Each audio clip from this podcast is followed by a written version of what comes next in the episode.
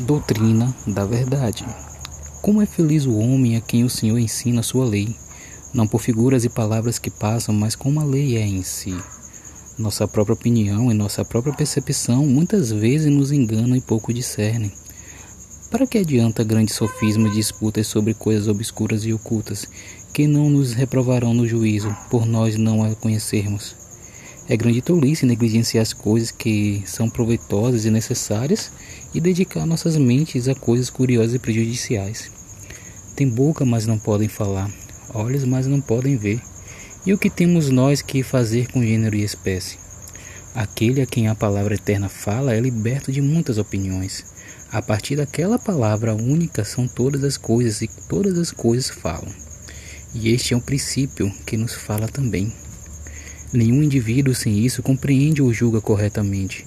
Aquele para que todas as coisas são uma e que atrai todas as coisas a uma só e vê todas as coisas em uma, pode ser firme de coração e repousar tranquilamente em Deus.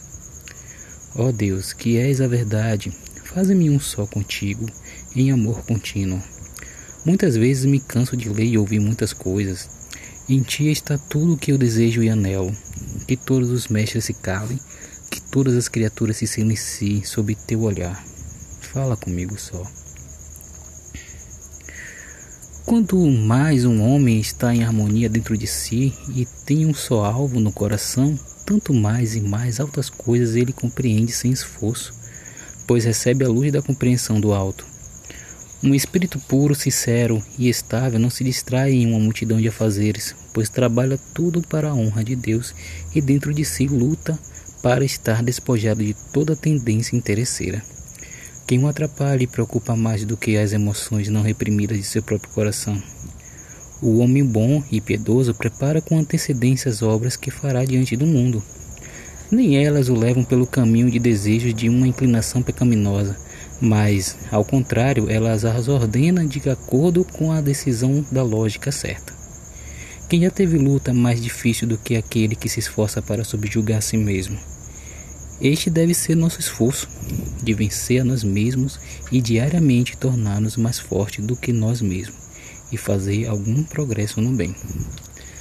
Toda perfeição nesta vida tem alguma imperfeição de que lhe é vinculada, e nenhum conhecimento nosso deixa de ter um pouco de obscuridade.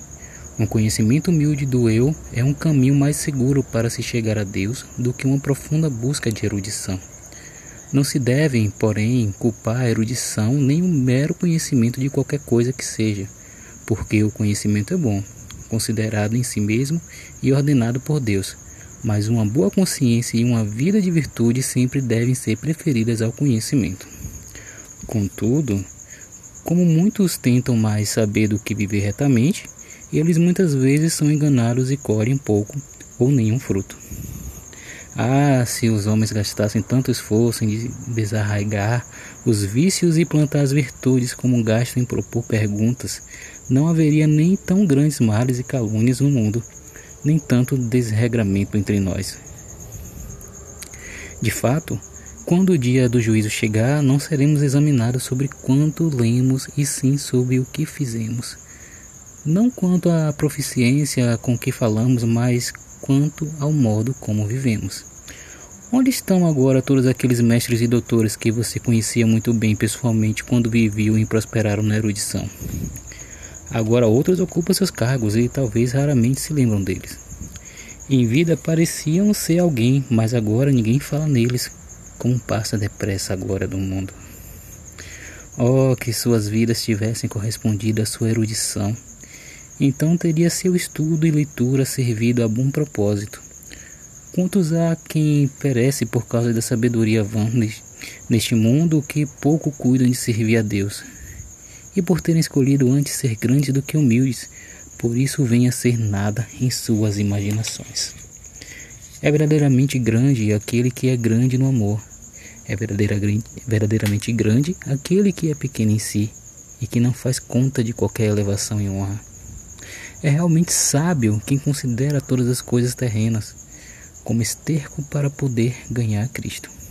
E é realmente muito sábio aquele que faz a vontade de Deus e desiste de sua própria vontade. Eu sou Hugo Toques Wintermoon e esse foi o capítulo 3 da obra A Imitação de Cristo de Thomas de Kempis.